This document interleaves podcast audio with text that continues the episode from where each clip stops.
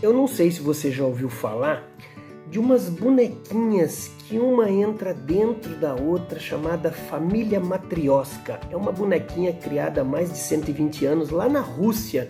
Independentemente se a Rússia está em guerra ou não, eu quero que você preste atenção nessa analogia que eu quero fazer para você. É, você já viu aquela bonequinha que entra uma dentro da outra, daqui a pouco você tira, tem uma bonequinha pequenininha e uma grandona? É mais ou menos parecido com isso que eu vou te mostrar. Só que o que, que isso tem a ver com o mundo das vendas? Tudo. Então vamos supor que você está com a primeira bonequinha aqui.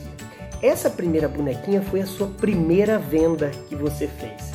E aí o que, que você fez? Você agregou um serviço nessa primeira venda. Esse cliente ele começou a se interessar mais pelo que você vende, ele indicou mais pessoas.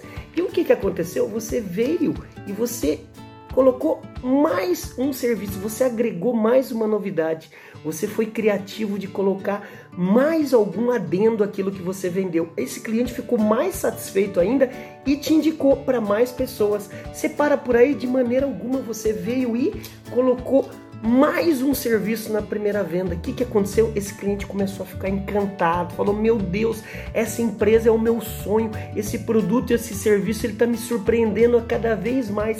E aí o que, que aconteceu? Você para por aí de maneira alguma, de maneira alguma você vem e agrega mais. O que, que eu estou querendo falar? Que isso aqui não pode parar de acontecer no seu relacionamento com o seu cliente. Cliente fiel não existe, é você que tem que ser fiel ao seu cliente. Que tipos de novas experiências, que tipos de novos serviços você tem feito para esse cliente? Cara, gasta-se muito mais para prospectar um cliente do que para fidelizá-lo. Chega desse negócio de cliente nativo na sua carteira, cliente nativo começa a agregar mais serviços, que você não vai perder mais cliente. Até porque esse negócio de cliente nativo é, é relativo, tá? Ele não está ativo contigo, certamente ele está ativo na concorrência. Pensa nisso com carinho, vai lá e haja. Bora brilhar, BZ.